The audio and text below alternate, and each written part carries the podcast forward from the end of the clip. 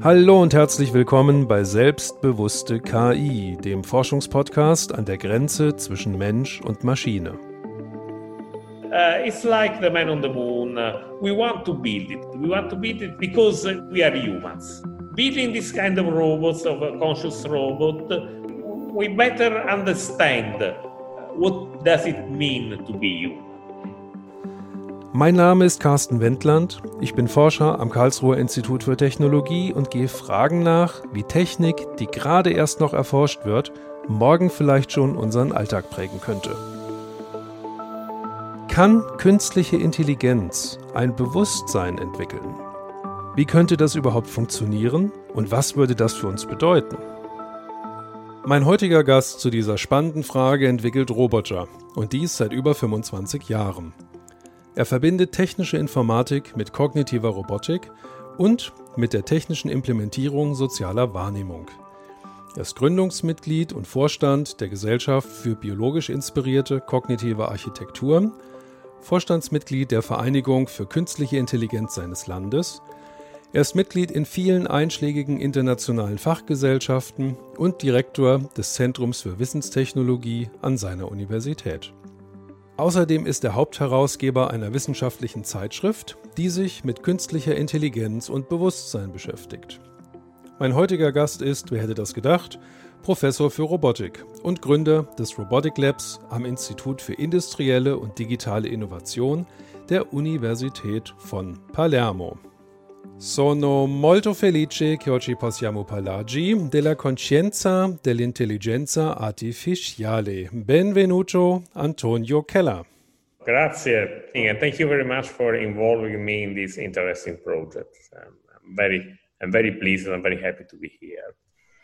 Antonio, Sie sind ein Experte für künstliche Intelligenz, die wir immer auch im Verhältnis mit unserem Gehirn diskutieren. Was haben Sie für ein Verhältnis zu Ihrem Gehirn? What's your relationship with your brain?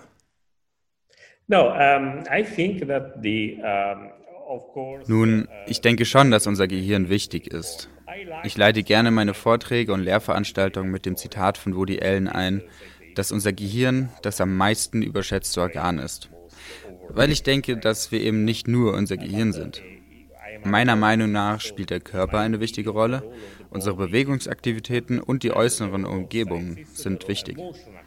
Ich glaube, dass wir nicht, wie einige Philosophen sagen, ein Gehirn in einer Flasche sind oder dass unser Geist komplett in unserem Gehirn steckt. Aber um unser Bewusstsein besser zu verstehen, müssen wir die Art der Beziehung zwischen unserem Gehirn, unserem Körper und unseren äußeren Umgebungen berücksichtigen. Wenn wir nur auf unser Gehirn schauen, finden wir unser Bewusstsein nicht.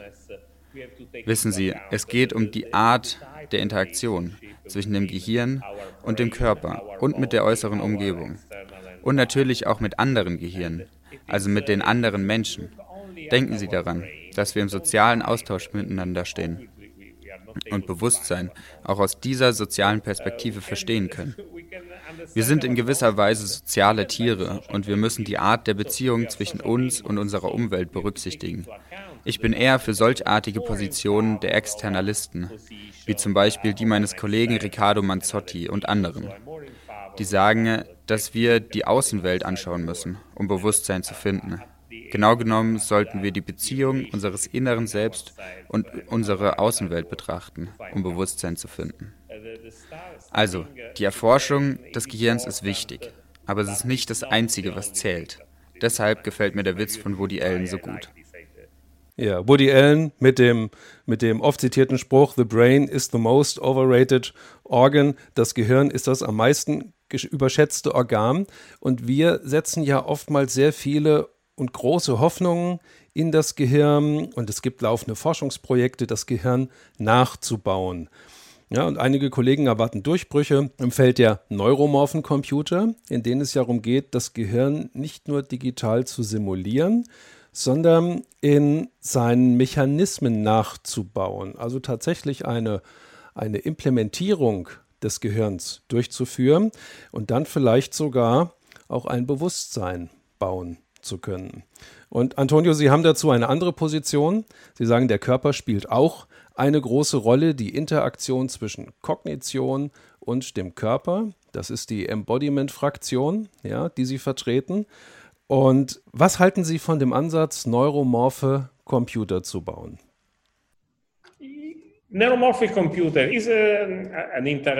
Neuromorphe Computer sind natürlich ein interessantes Forschungsgebiet. Und ich glaube übrigens nicht, dass derzeitige Computer nach Vorlage der Turing-Maschine in der Lage sein werden, wirkliches Bewusstsein zu erreichen. Neuromorphe Computer sind interessant, weil sie eine Möglichkeit darstellen, das menschliche Gehirn besser nachzuahmen. Gleichzeitig gibt es aber auch andere interessante Zugriffe, zum Beispiel den Quantenaspekt. Quantencomputer haben uns ganz andere Sichtweisen auf Berechnung und Berechenbarkeit vermittelt. Es gibt Probleme bei den Berechnungen, aber auch bei der Rechenleistung. Ich glaube aber, dass das Bewusstsein etwas haben könnte, das mit den Quantenberechnungen in Verbindung gebracht werden kann.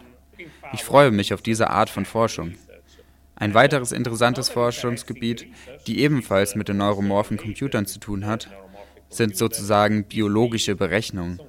Heute gibt es etliche Forschungslabors, die in der Lage sind, sehr einfache Berechnungen mit biologischem Material durchzuführen. Wir befinden uns auf der Ebene der logischen Gatter. Das wird sehr interessant. Wenn wir Berechnungen also nicht auf der Basis von Silizium, nicht mit dem Turing-Maschinenmodell, sondern mit den anderen Modellen durchführen könnten, nämlich mit einem biologischen Substrat, dem Quantensubstrat, oder sogar mit neuromorphen Berechnungen.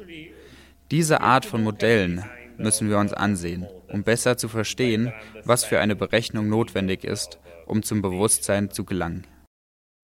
Also sollten wir uns stärker in den biologischen Bereich ausdehnen und auch nicht ganz ignorieren, was die Quantenforschung zutage bringt. Ja, und damit sind wir mitten im Begriffsverständnis, was Bewusstsein eigentlich ist sein kann. Wir versuchen ja in unserem Podcast auch diesem Zusammenhang von künstlicher Intelligenz und Bewusstsein auf die Spur zu kommen und stoßen da auf ganz unterschiedliche Begriffsverständnisse und Definitionen aus verschiedenen Fachgebieten, was Bewusstsein eigentlich nun genau sein soll, was darunter verstanden wird. Und was meinen Sie als Robotiker mit Bewusstsein, wenn Sie dieses Wort Bewusstsein, Consciousness unter Kollegen als Arbeitsbegriff verwenden. Also wenn Sie untereinander von Bewusstsein sprechen. What do you mean by consciousness when you use this word as a working term among colleagues? Tja, ich denke, dass es schwierig ist, Bewusstsein zu definieren. Es ist ein Wort wie Leben, es ist ein Wort wie Intelligenz, so wie es viele Begriffe gibt, die sehr schwer zu definieren sind. Für mich selbst ist der interessanteste Aspekt des Bewusstseins mit dem phänomenalen Bewusstsein verbunden. Also mit der Fähigkeit, etwas zu fühlen. Dies ist für mich die Fähigkeit mit den interessantesten zu untersuchenden Aspekten. Und es ist etwas, das uns von Maschinen, von Objekten unterscheidet. Wir fühlen etwas. Da ist etwas, wenn man sich ein Wort betrachtet. Da ist etwas, wenn man andere Menschen anschaut und so weiter. Das finde ich am interessantesten, dieses Fühlen von etwas. Ich denke, das Bewusstsein bedeutet, eine Art Innenleben zu haben. Wir haben ein inneres Gefühl, wir haben innere Emotionen und wir haben auch innere Sprache. Und wir haben auch innere Vorstellungen. Wir haben ein reiches Innenleben. Und so ist das Bewusstsein mit all diesen Aspekten verbunden. Wenn ich von Bewusstsein spreche, beziehe ich mich auf all diese Dinge, ein Innenleben zu haben und etwas zu fühlen. Ja, und dieser innere Aspekt ist ja das, was es scheinbar auch ausmacht, was wir auch häufig vom Begriffsverständnis zwischen Bewusstsein und dem Selbstbewusstsein unterscheiden. Wenn man noch genauer und stärker schärft, kommt man zu dem phänomenalen Bewusstsein, was Sie eben erwähnt haben, was so verstanden wird, dass man sich selbst als lebend empfinden. Und den allermeisten von uns ist das ja bekannt. Wir empfinden uns als lebend wir haben auch den Eindruck, dass andere sich als lebend empfinden, wobei wir es nicht überprüfen können. Da haben wir auch in diesem Podcast schon öfters drüber gesprochen. Aber unsere Erfahrung und unsere Beobachtung, nicht nur bei den Menschen, auch bei Delfinen, bei Menschenaffen beispielsweise, sind ja so, dass wir davon ausgehen, dass diese anderen Wesen auch ein phänomenales Bewusstsein haben und darauf verlassen wir uns dann auch, ja. Und was ist denn Ihre Position jetzt zu diesem phänomenalen Bewusstsein genau auf der Basis von künstlicher Intelligenz? Kann das überhaupt funktionieren? Antonio, what is your position on phenomenal consciousness based on artificial intelligence? Um, eigentlich glaube ich nicht, dass das phänomenale Bewusstsein aus historischer Sicht für die künstliche Intelligenz so besonders interessant war. Wichtig waren da andere Aspekte der Intelligenz, zum Beispiel die Wissensrepräsentation, die Bewegungsplanung und so weiter. Und auch heute gilt Deep Learning als das Interessanteste. Und das ist meiner Meinung nach ein großer Fehler. Es gibt etwas, das in der KI einfach fehlt, weil wir eben nicht nur unsere Intelligenz sind. Ich arbeite seit langer Zeit im Bereich Computer Vision und KI, aber ich hatte immer das Gefühl, dass bei dieser Art von Studien und Entwicklungen etwas fehlt. Denn wenn wir ein Objekt oder eine Handlung erkennen oder wenn wir einen Roboter steuern, dann fehlt etwas. Es ist nicht nur das Erkennen der Form, das Erkennen einer Ecke oder was auch immer. Es geht mir um das Gefühl, das mit dieser Art des Erkennens verbunden ist. Ich denke also, dass selbst wenn wir es mit Bewegung zu tun haben und wenn wir in der Welt agieren, geht es nicht nur um die Bewegungsplanung und derlei Dinge, denn es gibt Empfindungen, die mit dieser Art von Bewegung verbunden sind. Ich denke also, dass die KI in einigen Aspekten sehr gut funktioniert. Die meisten, gerade im Feld der Robotik, machen sich sehr gut bei der Bewegungsplanung und bei der Bewegungsgeschicklichkeit und so weiter. Aber es fehlt einfach noch etwas. Und deshalb halte ich das Studium des phänomenalen Bewusstseins für so wichtig. Außerdem denke ich, dass wir KI-Systeme dazu nutzen können, um Bewusstsein insgesamt besser zu verstehen. Ja, ich denke, die KI wird ein nützliches Werkzeug sein, um Bewusstsein besser zu verstehen. Aber wir müssen vor allem das phänomenale Bewusstsein besser verstehen, um einen Weg zu finden, phänomenales Bewusstsein auch in die KI zu bringen. Nun gibt es aber trotzdem verschiedene Vorstellungen in der Forschungslandschaft und bei Entwicklungen und Ansätze, ähm, die versuchen, Bewusstsein irgendwie in die Maschine hineinzubekommen oder Bewusstsein in der Maschine entstehen zu lassen. Manche sagen, alles auf der Welt ist Bewusstsein. Das ist der Panpsychismus. Und dann wäre unsere Frage auch schon beantwortet, ähm, wo denn das Bewusstsein zu suchen sei. Man kann es überall finden. Und manche Weltanschauungen, wie der Shintoismus in Japan, sind da ja auch ziemlich dicht dran. Andere sagen, es geht um ja möglichst hohe Integration von Informationen in einem System. Da kann man sich ein, ein autonomes Fahrzeug vorstellen, das sehr viel Informationen permanent aufnimmt und äh, in sich integriert, Modelle entwickelt und die immer weiter anreichert. Und da ist auch ein Ansatz, dass da ein Bewusstsein irgendwann entstehen könnte aus dieser starken Integration von Informationen. Ja, da liefert die Integrated Information Theory verschiedene Impulse. Und dann gibt es noch den großen Bereich ja, der Fantasie oder der Science Fiction. In dem Kinofilm Nummer 5 lebt, der heißt ja im Englischen Short Circuit. Ich weiß bis heute noch nicht, warum die deutschen Filmtitel oftmals so seltsam sind. Ähm, dafür müssen wir vielleicht mal einen anderen Podcast machen. Aber in diesem Film gab es ja noch einen ganz anderen Grund. Da gab es einen Roboter, der von einem Blitz getroffen wurde und dann ist irgendwas passiert.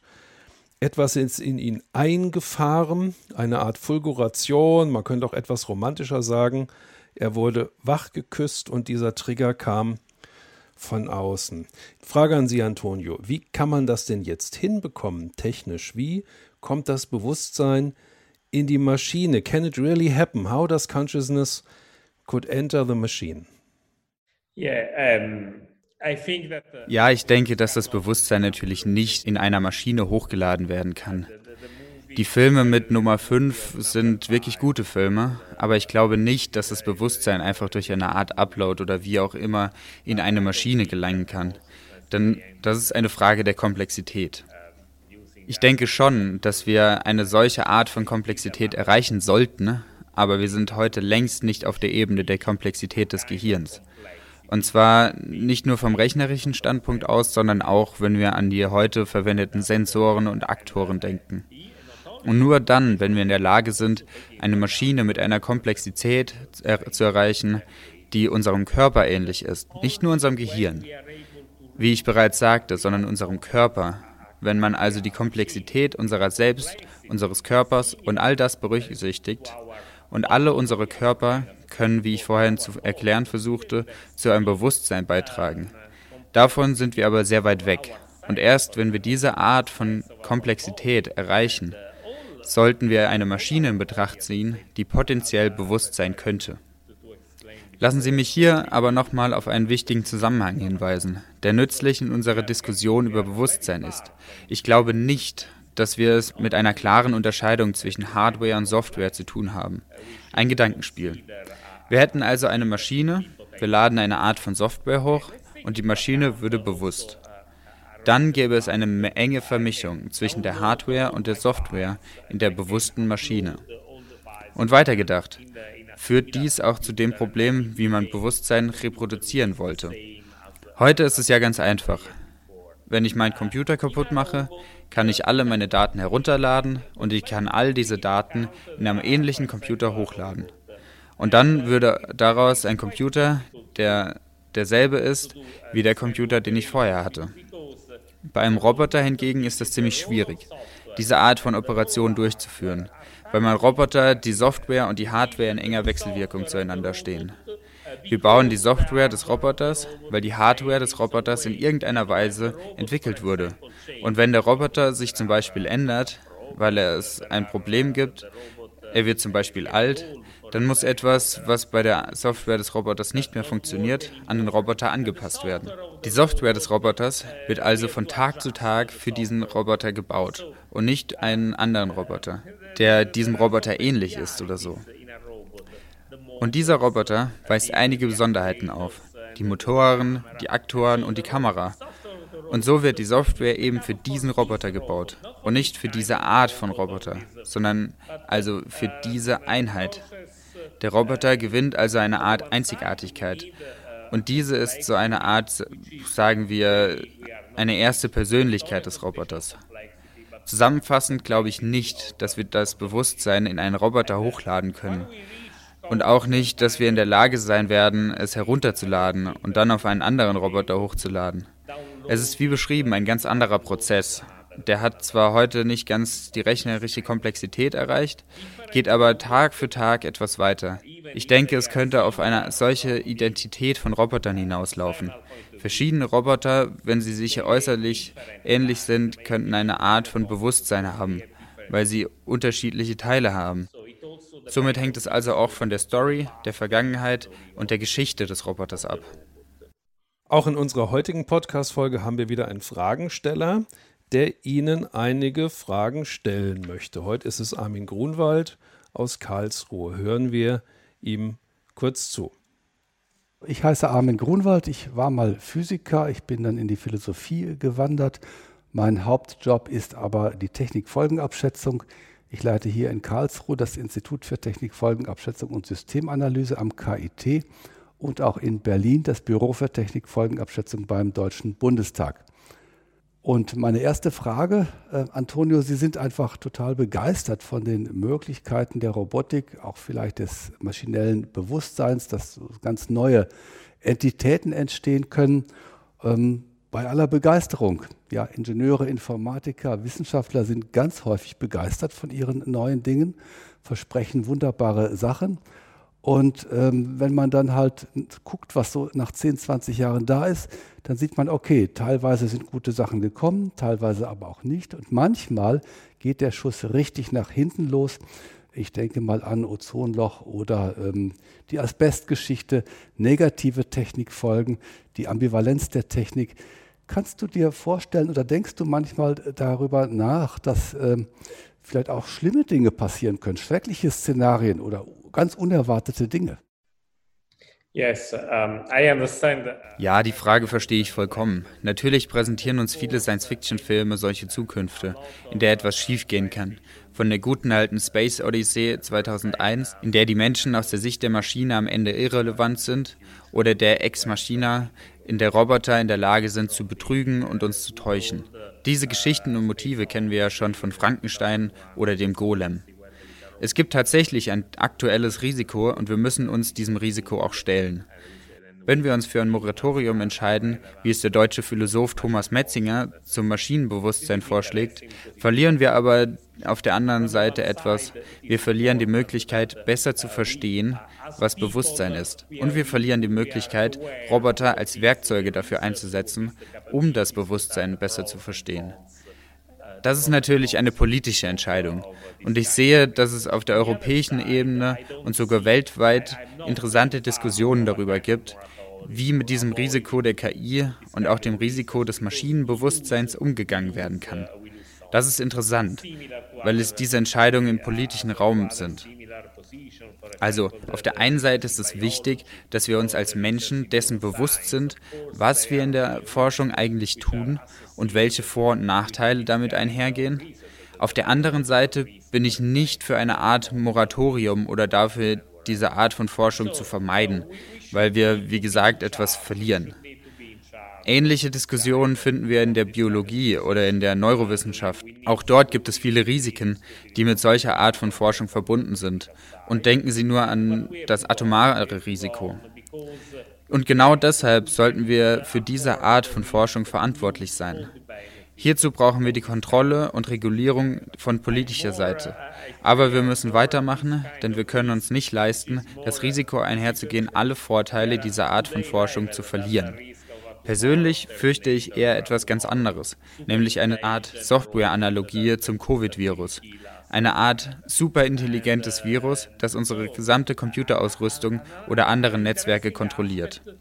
Ich fürchte mehr diese Art von Risiko, viel mehr als dass wir morgen einen superintelligenten Roboter im Sinne eines Terminators haben, der uns tötet. Und beim Maschinenbewusstsein ist noch ein weiterer Aspekt von Bedeutung. Es ist sehr schwierig, Ethik ohne die Fähigkeit zu leiden zu verstehen. Also ohne die Fähigkeit zu einer Art innerem Gefühl.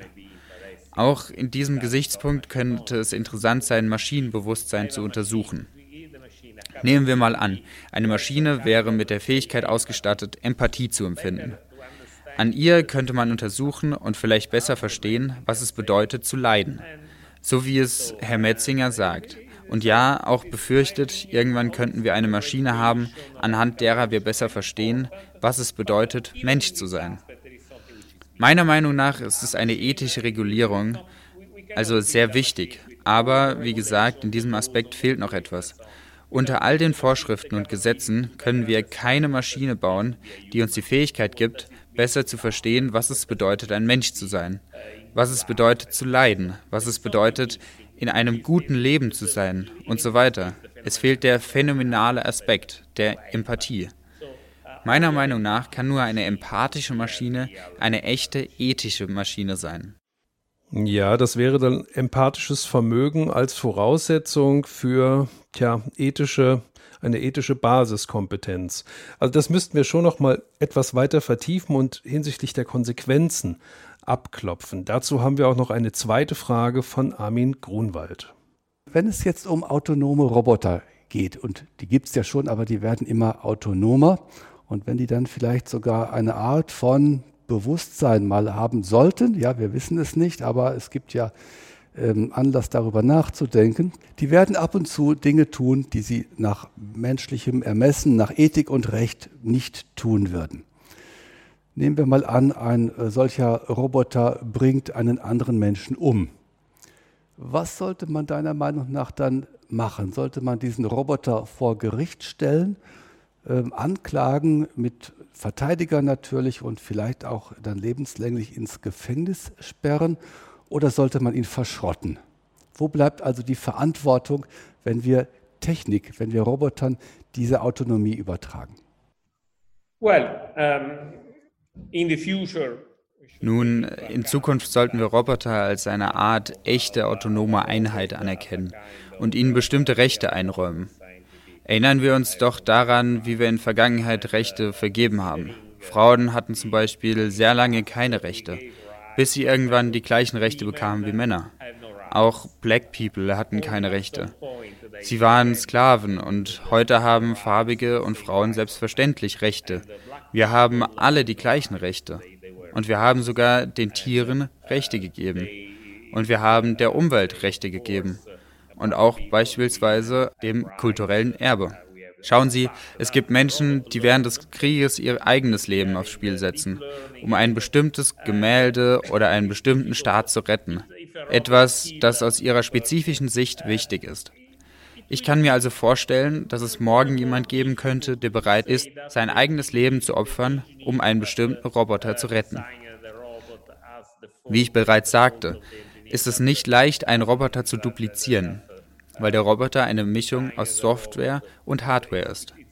Man könnte einen Roboter vergleichen mit Dingen, die bereits gesetzlich geschützt sind, etwa aus der schönen Malerei oder einem Gemälde zum Beispiel. Und dies vor allem in Anbetracht der Tatsache, dass der Roboter lernen kann. Wir befinden uns ja mitten in der Deep Learning-Epoche. Und damit zurück zur Frage. Was denn ist, wenn ein Roboter einen Mensch tötet? Nun, es wird immer schwieriger, die Verantwortung dafür den Ingenieuren zuzuweisen, die den Roboter konstruiert haben. Ich weiß nicht, ob man sie heute dafür ins Gefängnis steckt, aber für morgen sehe ich das nicht. Erinnern wir uns in diesem Zusammenhang mal an den bekannten Fall dieses Chat-Roboters von Microsoft, der Tai genannt wurde. Tai war ein Schock. Er basierte vollständig auf Deep Learning-Konzepten und dieser Chatbot Tai lernte innerhalb von nur wenigen Stunden eine bemerkenswerte Sprache und wurde dabei zu einem rassistischen Chatbot, zu einem politisch vollkommen unkorrekten Chatbot. Und dieses lag nur teilweise an der Schuld der Ingenieure, die den Chatbot entworfen haben. Tatsächlich lag es auch an der äußeren Umgebung, dass dieser Chatbot so wurde, wie er wurde. Ich sehe also schon, dass Roboter morgen irgendeine Art von Verantwortung haben könnten. Und auf der anderen Seite der Medaille sollten die Roboter dann auch Rechte haben. Die Roboter könnten morgen Rechte haben, ähnlich wie, sagen wir, künstlerische Meisterwerke sie haben oder besonders schöne Naturschutzgebiete. Es ist also keine einfache Sache. Wie ich bereits sagte, ist es wichtig, dass die Menschen diese Art von Problemen verstehen und die Politik sollte in der Lage sein, all diese schwierigen Probleme ernsthaft zu überdenken und zu bearbeiten. Wir Wissenschaftler, Robotiker und Computerleute sind nicht allein dazu in der Lage, diese Art von Entscheidung zu treffen. Und das bedeutet, dass hier die politische Ebene gefragt ist.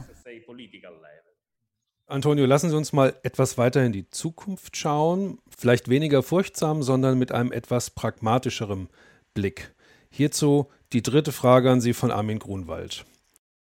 Die Welt wird sich stark ändern. Die ändert sich schon seit langer Zeit ziemlich schnell. Die wird sich mit autonomen Robotern, mit selbstbewusster Technik äh, weiterhin sehr stark verändern. Ähm, wenn sich Technik ändert, ändern wir Menschen uns auch. Wir müssen uns auch ändern. Ähm, was müssen wir lernen? Worauf sollen wir uns einstellen? Wie können wir uns vorbereiten? Welche neuen Kompetenzen brauchen wir in unserem Alltag, in der Arbeitswelt, im Gerichtswesen, wo auch immer, wenn wir auf einmal Gegenüber haben, technische Gegenüber haben, die nicht mehr nur Objekte alten Typs sind, sondern so ein bisschen Subjektstatus bekommen. Ja, wie schon gesagt, sollten Roboter und KI hier auf der gleichen Ebene betrachtet werden. Und bestimmte Arten von Roboter sollten tatsächlich als eine Art Kunst und Meisterwerk betrachtet werden und dementsprechend auch geschützt werden. Darüber hinaus sollte meiner Meinung nach ein deutlich stärkeres Verständnis in der gesamten Gesellschaft darüber entstehen, wie Computer überhaupt funktionieren und arbeiten dieses zu unterstützen mit Aktivitäten und Initiativen, so wie Ihrer Initiative zum Beispiel, mit dieser Art von Podcast, die den Menschen helfen, besser zu verstehen, was die Risiken des Maschinenbewusstseins und der KI-Systeme sind. Es ist wichtig, dass die Menschen besser verstehen, was die wirklichen Risiken und die wirklichen Chancen in dieser Art von Forschung und Entwicklung sind. Naja, und außerdem sollten wir unsere Rolle in der Welt überdenken. Wir sehen uns als Krone der Schöpfung, als einzige vollkommene Einheit auf der ganzen Welt. Aber vielleicht wird es den Zeitpunkt geben, zu dem wir in unserem Kopf zwei ähnliche Arten von Intelligenz tragen. Vielleicht müssen wir uns sogar damit abfinden, dass wir eines Tages eine andere Art von Intelligenz haben. Meiner Meinung nach ist es entscheidend, wie wir diese Art von Intelligenz aufbauen die unserer Intelligenz ähnlich sein soll. Wir Menschen haben ein Modell für diese Art von künstlicher Intelligenz. Und auf der anderen Seite sollte die künstliche Intelligenz ein Modell der Menschlichkeit haben, um für uns nützlich zu sein. Wissen Sie, das ist so ein bisschen wie der Mann auf dem Mond. Ein langer, weit entfernter Wunsch. Es ist ein Traum, ein Wesen zu schaffen, das uns ähnlich ist. Es ist ein alter Traum von uns Menschen. Wir wollen das haben, wir wollen das bauen, weil wir Menschen eben nun mal so sind. Und dieses Entwickeln von bewussten Robotern hilft uns, besser zu verstehen, was es bedeutet, ich und du zu sein. Dies ist meiner Meinung nach das Wichtigste beim Studium des Maschinenbewusstseins. Was bedeutet es für uns, Mensch zu sein? Und hierzu benutze ich wirklich gerne Roboter, kognitive Robotik, um über diese Art von Forschung zu verstehen, was der Mensch ist. Das menschliche Gehirn, der menschliche Körper, ja, um das Menschsein besser zu verstehen. Mhm. Also bei der Frage nach dem Subjektgehalt von Robotern werden wir letztlich auf uns als Subjekte zurückgeworfen und sind äh, gefordert, über uns selbst nachzudenken. Das äh, ist ja auch mindestens mal ein nützlicher Nebeneffekt. Wenn wir aber überlegen, was auf uns zukommen könnte, da klang eben auch ein bisschen raus, dass die Krone der Schöpfung weiter wandern könnte. Worauf sollten wir uns einstellen? Also werden bewusste KIs tatsächlich Gefühle haben? Und wenn ja, was wäre denn, wenn diese Systeme empfindungsfähiger wären als wir Menschen? Ja, also ich denke schon, dass die bewusste KI eine Art von Gefühlen haben sollte. Wenn eine bewusste KI keine Gefühle hat, kann sie nicht wirklich empathisch sein. Empathie bedeutet hier also, wie gesagt, dass bewusste KI-Systeme in der Lage sein sollten, besser zu verstehen, was es bedeutet, ein Mensch zu sein. Ein wirklich ethisches System sollte eine Art Einfühlungsvermögen haben. Und um Einfühlungsvermögen zu haben, ist es notwendig, eine Art von Gefühl zu haben. Vielleicht sogar ganz einfach Gefühle. Wir müssen also Maschinen bauen, die Gefühle haben. Und das ist nicht auf der konzeptionellen Ebene der Turing-Maschine, sondern vielleicht mit dem vorhin erwähnten neuromorphen Computing, dem Quantencomputing oder dem biologischen Rechnern möglich. Wie auch immer, wenn wir keine Maschine haben, die in der Lage ist, etwas zu fühlen, haben wir das Hauptziel des Bewusstseins verfehlt. Und ja, wir werden uns dabei auf Probleme einstellen müssen. Es gibt aus funktionaler Sicht ein paar knifflige funktionale Fragen zu einfachen Problemen des Bewusstseins. Wir haben es mit den sogenannten harten Problemen des Bewusstseins und mit leichteren Problemen zu tun. Ich fühle aber eine große Niederlage in der Philosophie heraufziehen. Nun, wie gesagt, wir müssen ein Maschinenbewusstsein einsetzen, um Gefühle in uns Menschen und in den Maschinen besser zu verstehen. Also in, diesem Zusammenhang, da sind die Ingenieure ja möglicherweise jetzt die Ratgeber für die Philosophen. Was wären denn Ihre Empfehlungen äh, an jene Philosophen, die sich mit den Möglichkeiten künstlicher Intelligenz beschäftigen? Ich habe zwei Empfehlungen. Vielleicht helfen sie, die KI und Computertheorien besser zu verstehen. Ich habe viele Bücher und viele Abhandlungen von Philosophen gelesen, die über KI diskutieren. Aber ich habe den Eindruck, dass sie nicht wirklich wissen, was sozusagen der aktuelle Stand des Herzens der KI ist und was die wirklichen Möglichkeiten von Computersystemen sind. Mein erster Vorschlag besteht also hauptsächlich darin, KI-Systeme zu untersuchen und Grundlagen der Informatik zu lernen, eine Programmiersprache zu erlernen zum Beispiel. Und zweitens denke ich, dass KI-Leute auf der anderen Seite kein wirkliches Interesse an philosophischen Debatten über Intelligenz, über Bewusstsein haben. Sie wollen einfach nur ihre Arbeit tun. Sie wollen ihre Paper veröffentlichen und solche Sachen. Es gibt zwei fachliche Welten, die nicht interagieren. Die Leute gehen sozusagen nicht auf die andere Straßenseite rüber. Und das ist eine meiner Motivationen, das Journal of AI and Consciousness rauszugeben. Ja, und von Zeit zu Zeit organisiere ich Workshops, weil ich versuche, Leute aus der Informatik, also Leute aus der KI und Leute aus der Philosophie zusammenzubringen, damit sie sozusagen mal die Straßenseite überqueren. Das klingt nach einem ja bescheidenen Anfang. Die Idee ist aber, sich einen neuen Beruf vorzustellen, der teils von Philosophen und teils von Informatikern ausgeübt wird. Ich habe hier an meiner Universität in Palermo ein paar Versuche unternommen, um Philosophiekurse für Informatiker einzuführen. Und ich muss sagen, dass die Ergebnisse noch nicht so berauschend waren. Aber wir müssen auf diesem Weg weitergehen. Die Welt der Geisteswissenschaften und insbesondere der Philosophie mit der Welt der Robotik-Informatiker zusammenzubringen. um miteinander zu interagieren. Wir brauchen mehr Gelegenheiten zum Reden und zum Verstehen, um eine Art gemeinsame Sprache aufzubauen. Und wie ich bereits sagte, ist dies eine der Motivationen, die ich mit der Zeitschrift für künstliche Intelligenz und Bewusstsein habe. Als Ort, an dem Menschen aus der Philosophie, aus der Informatik und der Kognitionswissenschaft sich gegenseitig verstehen lernen. So we need more interdisciplinary approaches in teaching and also in projects and in practice. Ja, definitiv. Und wir müssen in der Lehre beginnen, schon in frühen Semestern. Wie ich bereits sagte, versuche ich an meiner Universität eine Art von Philosophie- und Informatikkurs einzuführen. Wir müssen damit fortfahren. Und auf der anderen Seite mit einem Kurs für Informatik im Bereich der Philosophie. Lassen Sie mich hierzu an dieser Stelle noch etwas aus meiner aktuellen Forschung ergänzen. Derzeit arbeite ich an einem System, das auf die innere Sprache ausgerichtet ist.